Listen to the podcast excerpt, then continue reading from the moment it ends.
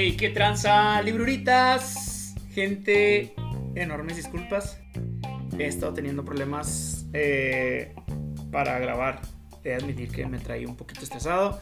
Y entre todo ese business, ahorita me estoy pudriendo en sueño. Mil y así, güey. Mil y así. Macizo, hijos. Macizo. Entonces, vamos a darle a este su podcast favorito. El librero de la abuela. ¿sí? El día de hoy vamos a hablar de Vender a la mente, no a la gente, de Jürgen Klarik. Es un buen libro, es un libro que utilicé para preparar una conferencia de neuromarketing que me pidieron para el día 15. Ya es en 5 días, banda, y este, listo comenzar a, a practicar y traer fresco esto que voy a estar diciendo ahí. Todas las mentiras que voy a decir, banda. Todas las mentiras que voy a decir. Entonces, este, gente, vamos a darle porque tengo clase en 25 minutos. Sinceramente no va a ser un podcast tan largo, creo yo. Quizás sí, no lo sé. Quizás me valga, me valga la, la materia que, que tengo que tomar eh, en la primera hora. Pero bueno, como les dije, el libro se llama Vende a la mente, no a la gente. Es de neuroventas. Así lo titula Jürgen Klarik. Yo voy a hablarles de neuromarketing, pero bueno, este, una cosa va con la otra, de cierta manera. Una cosa es simple y sencillamente estar haciendo la venta y la otra pues ya un poco distinta es cómo publicitas lo que quieres vender, ¿no? Entonces, mmm, eh, el libro en sí, el libro La Editorial Spy 2, el libro al tacto, hijos, el libro al tacto.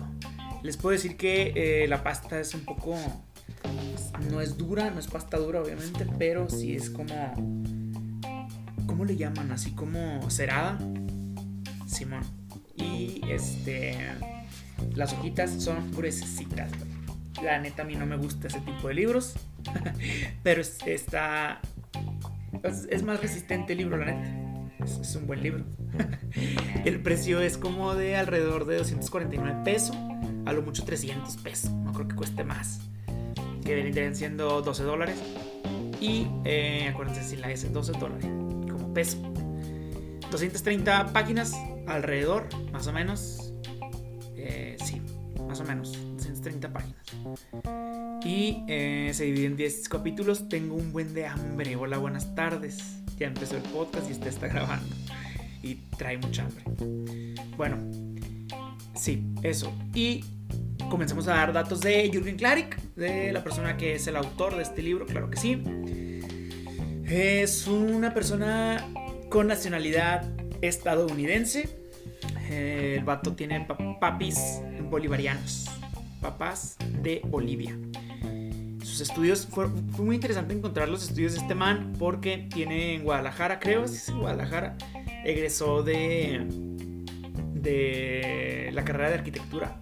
Eso se me hizo chido, se me hizo interesante. Y tiene una carrera de diseño industrial en Chile.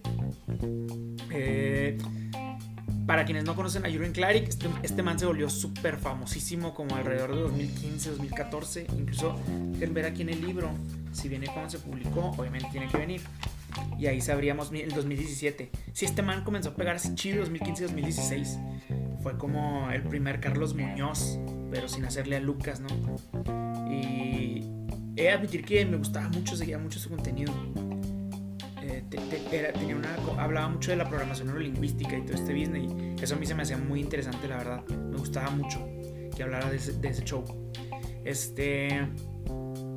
¿Qué más les puedo decir al respecto de Jürgen Klarik? Yo creo que sería todo. Nació en los 70s. Creo que es el 70 exactamente, de tener unos 52 años más o menos. 51. Eh, y así. Pasemos al libro, a lo que nos truje hiper mega chencha, güey. Este, porque recuerden que tengo clases. Y ya me andaba pasando la tercera semana. Y no, no, no, no, no, no. no puedo pasarme tanto de, madres por no estarles dando a ustedes contenido, hijos. ¿Sale? Este, les, les mencionaba, se divide en 10 capítulos. Vamos a hablar de 3, obviamente. Yo voy a aprovechar para practicar el neuromarketing, que es la conferencia que voy a dar. Así que iniciemos por ver qué es el neuromarketing. Mucha gente lo confunde con el inbound marketing, que es esta estrategia de como estilo marketing de contenidos, en donde tú le vas entregando al consumidor mucha, muchas piezas de contenido en las cuales le vas in, eh, introduciendo al mundo organizacional que tienes como empresa, en donde le vas diciendo cómo usar tu producto, para qué sirve, de qué manera puedes puede obtener o puedes sacarle más beneficios, etcétera, ¿no? Entonces, este Jürgen Klarik inicia eh, hablando de los commodities y habla acerca de que un commodity hace, hace, bastantes años era tomado en cuenta como si fuese la materia prima. Eh, arroz, eh, petróleo, todo, todo, este tipo de, de productos se llamaban commodities, el frijol, sí, materia prima, no, no que estuviese hecha, por ejemplo, eh, de la almendra puedes sacar leche de almendra, ¿no? Puedes sacar el aceite, etcétera. Entonces, no, no, no, las materias primas. Pero hoy en día ya habla acerca de que ya todo es un commodity y de alguna manera tiene mucha razón. Ya hoy en día un celular prácticamente es un commodity. Eh, que te gustan? Los celulares son commodity, las pantallas son commodity porque ya todo está a la mano, ya todo lo puedes conseguir en caliente. Entonces, salirte de ahí es lo que está difícil. Sí, sí está bien cabrón salirte de un commodity ofrecer algo nuevo e innovador. Entonces te tienes, que, tienes que apoyar de muchísimas cosas para poder sobresalir. Eh, tienes que apoyar de cosas como el branding, tienes que apoyarte de cosas como el marketing, de las ventas. Toda tu organización tiene que estar súper bien estructurada para que hagas algo innovador realmente dentro de todo lo que ya el mundo conoce. Sin necesidad de innovar o, inventar algo, ¿no? Güey, no eres Leonardo da Vinci, está ahí cabrón. Entonces, vamos a, iniciar diciéndoles más o menos, o no más o menos, sino. Me, gustó mucho una de qué es el neuromarketing, porque. Ah, les digo, esta confusión que hay de pronto de, de qué es exactamente. Entonces, el neuromarketing el neuromarketing, es la disciplina que, partiendo de un estudio científico, eso es lo que más me gusta de, esta, de esta, ¿cómo se puede decir? Esta definición. Partiendo de un estudio científico, permite hallar las técnicas para optimizar la conversión de los productos y servicios de una marca gracias a un mayor conocimiento del comportamiento del usuario en el proceso de compra. ¿sí? Entonces, son estudios científicos, no es de que, ah, sí, es que vamos a hacer un anuncio publicitario en donde este, se creen emociones y que no, no, güey, no, porque, caray, o sea, lo he escuchado de muchas personas en donde ellos toman el neuromarketing como eh, un estudio de carácter, o bueno, una, una publicidad de carácter sensorial y no es eso. O sea, ellos están hablando del below the, below the line y todo ese tipo de cosas, del, sí, BTW, ¿no? Le llaman. BTL, perdón. Entonces, pues no, no, no es, no es eso, güey. La neta. Para mí es esto en donde la disciplina partiendo de un estudio científico se chingó, ¿sí? Porque, pues no.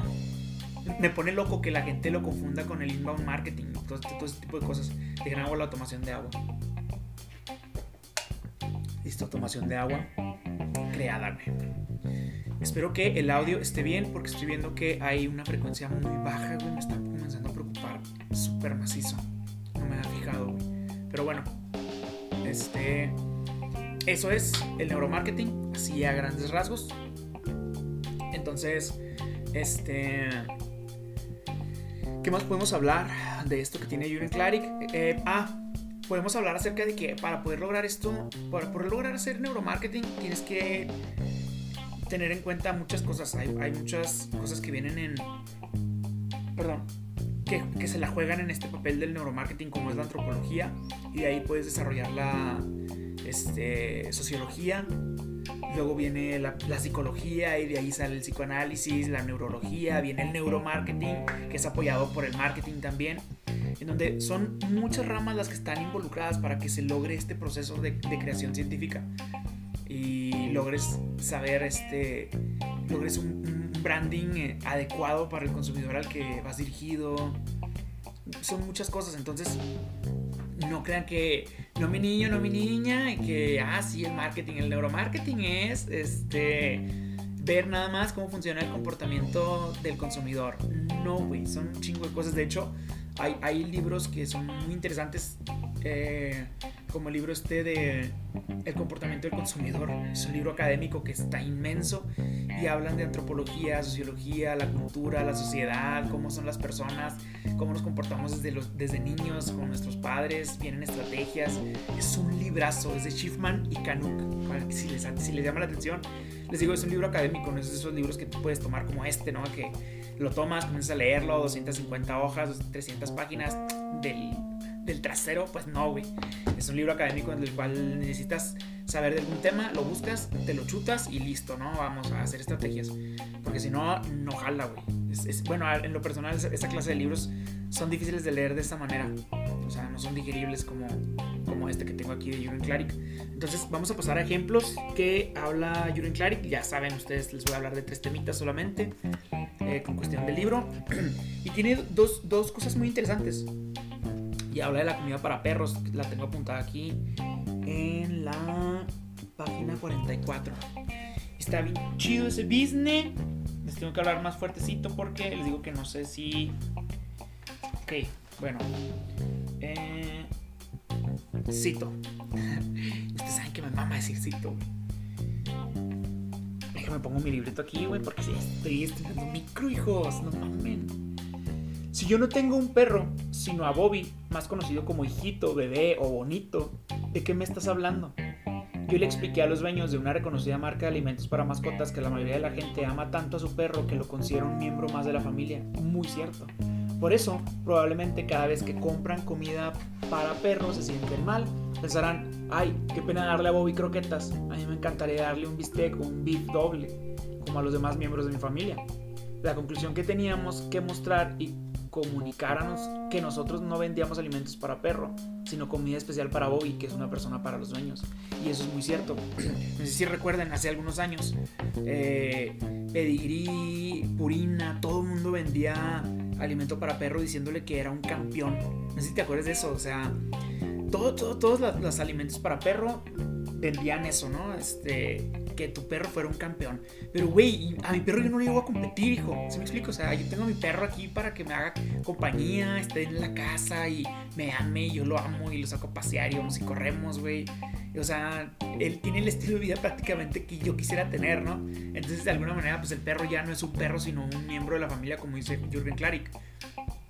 Otro de los ejemplos que tiene es el de McDonald's y cómo fue creado, este, cómo fue creada la cajita feliz. De hecho, la cajita feliz no fue creada en Estados Unidos o en México. Eso se me hizo bien suave. Yo, yo pues ya había leído el libro anteriormente, les digo, pero eh, aprovechando que iba a tener la conferencia, volví a leer el libro, me lo volví a chutar.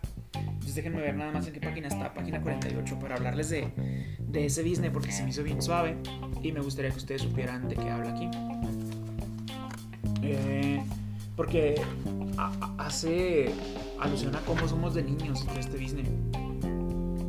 Miren, de hecho, habla aquí así, innovación forzosa. Así es como lo llama. Dice, la historia de la cajita feliz de McDonald's es un claro ejemplo de ello. Todo comenzó a principios de los 70, perdón, sí, 70 en Guatemala, cuando la propietaria de uno de los restaurantes de la cadena, la señora Yolanda Fernández de Cofiño, como buena mamá, estaba desesperada porque se daba cuenta de que los niños casi no comían cuando iban a su establecimiento, complicando la experiencia de padres e hijos. Eh, por supuesto que no era un problema del restaurante, lo que pasa es que los niños de entre 5 y 9 años son reacios a comer, no solo tu hijo, ni es culpa tuya que esto suceda, es porque su mente le está diciendo que es el momento de correr y no de comer, y eso es, eso es muy cierto. Entonces viene, su cerebro le dice, si comes no corres, así que si quieres correr, entonces no comas la mejor forma de que un niño se alimente a esa es darle comida que pueda comer mientras está trotando. No es casualidad que las comidas que más les gustan a los niños sean las pizzas, los nuggets, las papas fritas, simplemente porque eh, no, eh, no, limitan su movimiento y eso es 100% cierto. O sea, estábamos chiquitos y eh, la, neta es que es un, todo un tema esto de la cajita feliz, es muchísimo más de lo que de esto que les acabo de leer, son como dos hojas de, cómo va explicando Jürgen acerca de este business. Pero es muy cierto, o sea. y luego, por ejemplo, las cajitas de, juguitos se dejaron de ser una caja y se convirtieron en bolsitas de jugo. A mí no me tocó, pero de hecho me tocó, ya, yo ya iba saliendo de la niñez, ¿no? Cuando comienzan a crear las bolsitas de jugos y todo este business para que el, el Boeing.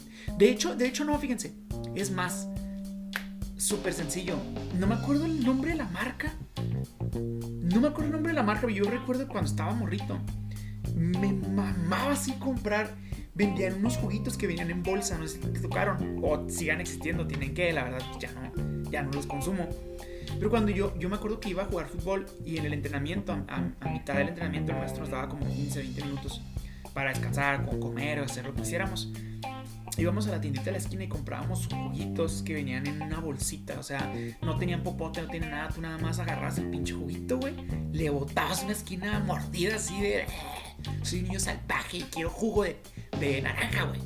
Y sí, eso era, es cierto. Entonces, eh, cuando haces tú o tienes tu, marca va dirigida a un niño, tienes que pensar en, cómo se comporta el niño, qué es lo que está haciendo. Tienes que pensar en cosas de cuándo va a estar utilizando el producto y de esa manera diseñar, ¿no? El, diseño de alimentos no es este, Está bastante interesante todo este, todo este show, no es pensado así a la ligera de que. Sí, güey, dáselo en bolsa porque es redondo y a, a los niños no les gusta lo cuadrado. Ellos y su creatividad vuelan, ¿no? Tiene un porqué. Entonces, este, otro de los temas que se me hacen súper interesantes para esto es el que no somos iguales.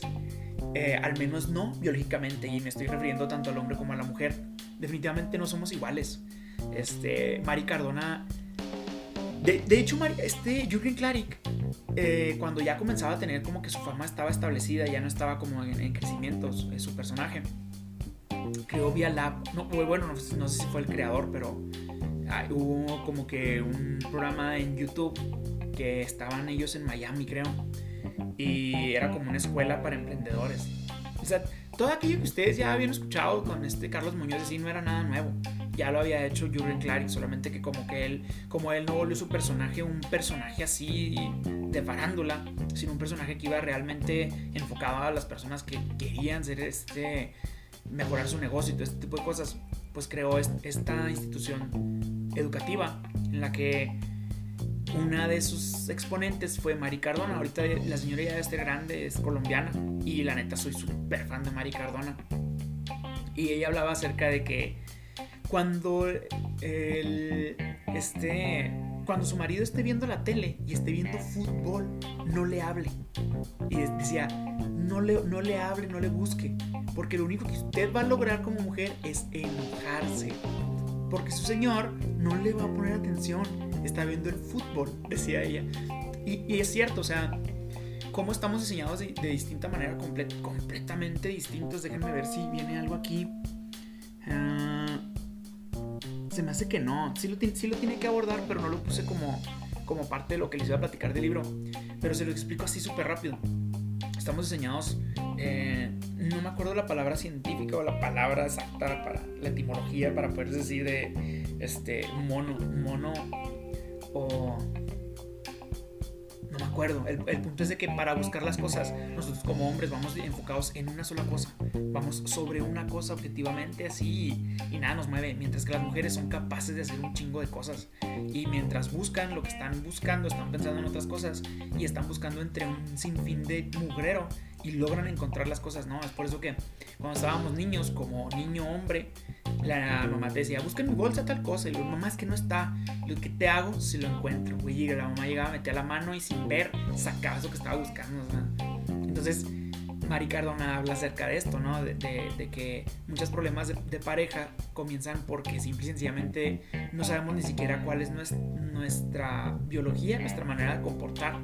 Entonces, pues la mujer dice es que este hombre no me pone atención y que es que eh, da otro ejemplo que también se me hacía bien suave, en donde dan de cuenta de que estaba una pareja de casados, tenían una niña y este, la señora le decía a su esposo en la mañana, ella ya iba tarde al trabajo y le decía, ándale amor, eh, prepara a Marcelita y llévala para que atiéndela, este, métela a bañar, hazle una colita rápido, así una colita nada más sencilla y cuando le hagas la, colita, fíjate si ya tiene su mochila lista y después de la mochila ya está aquí el cereal para que llegues y se lo des. Pasaban 20 minutos y el hombre estaba eh, que cambiando a la niña con una colita mal hecha y la chingada. Y lo que pasó es que realmente ella debió haber dicho, amor, mete a la niña a bañar cuando él terminaba de bañarla, la tenía que alistar y hacerle su colita. Después de la colita tenía que hacerle el desayuno. No tenía que hacer el desayuno, nada más era que pasara y tomar el cereal porque ella ya lo tenía listo. El punto es que le dijo tantas cosas juntas que uno como hombre, pues valió madre, ¿no? no somos, no somos, no estamos diseñados para hacer varias cosas. Y así, entre otras muchas, que habla Mari Cardona acerca de, este tipo de la programación con la que estamos hechos. Ella habla mucho de la programación neurolingüística. Ya, me acabo de, acordar de ese business. Este, y así, ¿no? a mí se me hace muy todo un tema eso. Luego, eh, una de las cosas que sí les voy a hablar de acerca del libro que habla Yuri Klarik, algo que no es de él exactamente, pero que viene en el libro y es algo por lo que yo compraría el libro, la neta, habla de los, los tres cerebros, el hombre de los tres cerebros, le digo yo, que es MacLean. Entonces, está en la página 82. No manches. Les digo que está en la página 82 y yo estoy buscando acá en mi, en mi libretita, pero no. Página 82. El hombre de los tres cerebros. Cerebro. Entonces, McLean lo, viene con esta madre en el 52, que es este, habla acerca, no obviamente no los tres cerebros, sino cómo se conforma el cerebro humano y se divide en tres, ¿no? Que es el neocórtex, es la parte, la parte de arriba, es la parte racional, es como que lo que más ocupa el cerebro en, en, en, en la cabeza. Entonces, este, este cerebro nos permite racionalizar lo que estamos, lo que estamos haciendo.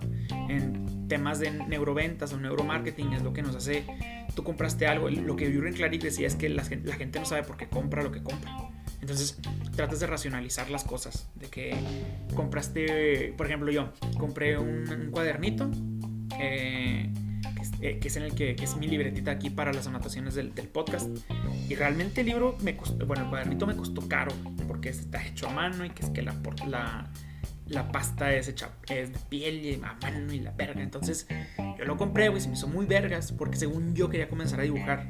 No he hecho un puto dibujo en todo lo que he utilizado de la libretita.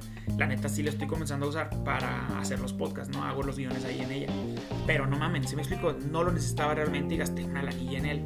Entonces, esto es lo que el neocórtex es lo que hace que racionalicemos las compras. Y luego viene el cerebro límbico. Este cerebro es el de las emociones, es la parte emocional. Es este el cerebro que más nos, nos el cerebro que nos ayuda así a sentir. Déjenme busco en dónde viene este business para leérselos un poco o leérselos mucho o leérselos casi nada, güey. Está es que es, como que mucho, güey, como es como es un poco científico el business. Es mucho, güey. No, no, mejor no se los leo porque no te pases, güey. Entonces, el cerebro olímpico les, les, mencionaba, es esta parte eh, emocional, nos hace sentir, nos hace expresar y todo este tipo de cosas. Y luego viene el cerebro reptil, que es el cerebro más primitivo, es el que nos hace sobrevivir a lo que sucede. Es como el cerebro cotidiano de uh, reaccionas ante un suceso, eh, adrenalinas y de que tienes que mover, tienes que sobrevivir prácticamente. Ese es el cerebro reptil. Es, lo que, es para lo que nos ayuda y para lo que está el pues, super madre, güey. Entonces, pero es un cerebro súper pequeñito. Eh, si, si, ustedes vieran la imagen, pues sabrían de qué estoy hablando. Pues no están viendo la imagen, está en culero ese pedo. Discúlpenme, no hay video. Entonces, eh, ya casi estamos terminando este business. Eh, como emprendedor, quizás otra de las cosas que yo les podría hablar van a ser este mm, dos súper rápido. Vamos a irnos súper rápido porque ya estoy a 10 minutos de entrar a clase. Este. Y esa habla de los botones emocionales. Cosa que se me hizo muy interesante. De cómo tienes que hacer tú. Ya voy a cerrar mi cuadernito. Ya esto es de memoria. Banda. Este. Y toma agüita. Toma agüita. Listo, gente. Último round. Este, los botones emocionales son las partes o estas divisiones que se deben hacer dentro del marketing o la publicidad para poder que logres como, como la gente quiera comprar, ¿no? O racionalice su compra. Entonces, eh, habla del poder, que es buscar la dominación. Este, el poder lo utilizan muchas veces los políticos o inclusive lo pueden usar este... Están las armas, la caza, todo este tipo, la cacería me, me refería, en donde tu necesidad de dominación es la que hace que actives este botón de, compra. Ah, caray, estoy como que eructando mucho, güey. Entonces no, no, puedo hablar, güey, no puedo hablar. Vienen los retos, que es el reconocimiento individual.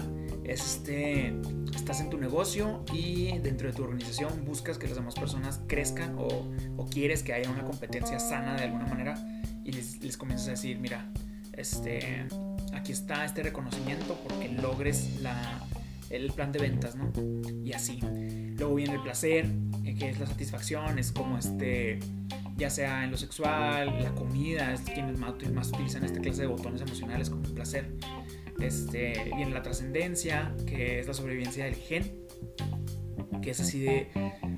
Hace, hace, rato, ya hace, hace algunos podcasts, platicaba con unos amigos en el podcast de Palabra de Hombre y hablábamos acerca de qué era para el hombre trascender y para muchos la trascendencia viene en la genética y cómo eh, tener familias, tener familia más bien y tener hijos sobre todo es lo que hace que el ser humano trascienda, ¿no? Así, esto es lo que yo, este es mi legado, es mi hijo y cómo se comporta y qué es lo que logra que realmente para mí no lo es y para muchos tampoco, pero es una manera de hablar de la trascendencia. Luego viene la familia, que es la herencia y el resguardo, tú buscas la protección de ellos, que también de aquí desprende la seguridad, que es, puedes vender cámara, que lo puedes utilizar para los que venden cámaras de seguridad, que venden este botones de alerta, ¿cómo se llaman estas?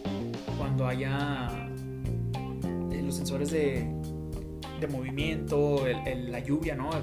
¿no? lluvia, cuando comienza a incendiarse la casa, ¿no? Y sale esta madre para que el, sistema así para control de, de, de llamas, Luego viene la exploración, es que, es que son muchos botones, son 10 de hecho. Eh, la exploración, que es el descubrimiento, los viajes, ¿no? Tienes una agencia de viajes, la autoría también lo puede usar. Eh, el control, el control también lo pueden usar los políticos. Viene la pertenencia, este que es como que la aceptación social, esto lo pueden utilizar muchos los de recursos humanos, que ahora se llaman gestión de talento.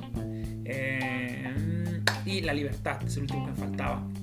Este, soy un ser libre y soberano, güey. Entonces, estos son los botones que puedes utilizar tú como emprendedor tú como dueño de negocio para poder hacer que se sienta como que, que, se sienta que ese marketing es un poquito más fuerte, que les genere, que les genere las emociones y todo este business, ¿no? Obviamente Jürgen Klarik lo aborda desde el punto de vista de la venta. Y neurotransmisores, les voy a mostrar cinco neurotransmisores. ¿Son cinco nada más que tenemos? No lo sé. fíjense que debo investigar un poquito más de eso. Definitivamente sí, voy a investigar más de eso. Neurotransmisores, 5, la noradrenalina. Está muy interesante, es la búsqueda de lo sorpresivo, lo novedoso e inesperado. Este, definitivamente sí, se los estoy leyendo. La noradrenalina es algo que puedes usar cuando se trata de algo innovador, ¿no? Estás tú mostrando, supongamos en aquellos entonces cuando comenzó a venderse o que se inventó el trapeador este que se exprimía solo. Ahí, ahí este, utilizas el neurotransmisor de la noradrenalina. Luego viene la dopamina, indulgencia, facilidad y recompensa. Este. Ay, no. Ey, no. Neta, gente, discúlpenme, tengo, tuve que regañar la lista. está la acetilcolina, aceptación, adaptabilidad y asociación de elementos, en donde tú le vas a mostrar, cuando tú le estás mostrando un producto que puede ser nuevo a tu consumidor, este, le vas enseñando que no es difícil de usar. Por ejemplo, están las tablets de los celulares como ejemplo sencillo, en donde la gente quiere, tú, le estás mostrando el producto al, al, consumidor y la gente va viendo que es un poco difícil, no es muy innovador, tiene eh, ciertas eh, como el, manejo del celular es un poco difícil. Entonces la gente dice, a la madre, yo no puedo con eso, ¿no? Entonces tú le vas demostrando que no es difícil utilizar el celular, ¿no? Cosa que hicieron los de iPhone. Quisiera, este, estoy pensando en muchas cosas a la vez, por eso es que este podcast como que se siente medio raro. no sé si ustedes lo sienten, yo lo siento así. Luego viene la, la, la endorfina, que es quitar el dolor, este, seguros de vida, se llama? En, sí los seguros, tal cual, ¿no? Porque les, les da seguridad. O la medicina también lo utiliza mucho. Serotonina, vivir emociones, sentirlas y expresarlas. Eh, creo que definitivamente se pueden utilizar en, en, diferentes giros de negocios, este, toda esta clase de neurotransmisores. El punto es que sepas en tu, en tu narrativa, en, en tu oración, en tu pitch, cómo usarlos y cómo dárselos al consumidor para que ellos lo vivan. Para mí es, es algo así de sencillo, ¿no? Y con, eso yo, más bien con eso se concluye el libro, Otra de las cosas con las que en lo personal aplicaría el neuromarketing sería definitivamente apoyado por el marketing sensorial, en donde vienen todas estas... Mm, eh, el gusto, la vista, el, el olfato, lo auditivo y las sensaciones, lo kinestésico. Entonces, de esto ya no voy a hablar. Ya cuando termine ese libro que estoy leyendo también del, marketing sensorial, obviamente vendré a hacerles otro, otro episodio. Y ya con eso termino. Gente, tengo un buen de hambre, tengo sueño, voy a clase. Aquí ando valiendo hiper toneladas de madre, banda. Pero a su lado, con ustedes. Este, a su lado, no de azul de que me esté muriendo, no. Pero, bueno. Eh, creo que se notó en mi voz de cansado. Pero aquí andamos brillando ganando como siempre iría Belinda. Cuídense mucho. Este, un saludazo a todos mis este, podcast escuchas. Los quiero mucho, libritas. Gracias por este, estar al pendiente de mi contenido. La neta, son unos rifados. Los quiero mucho. 30 minutos. Les dije que no iba a durar mucho. Pero bueno, la vida así es. Es corta, es efímera. No sabemos cuándo nos vamos. Cuídense mucho, gente. Libruras. Un becerro, un becerro bien perro. Pónganselo donde quieran. Esa es mi parte. Cuídense.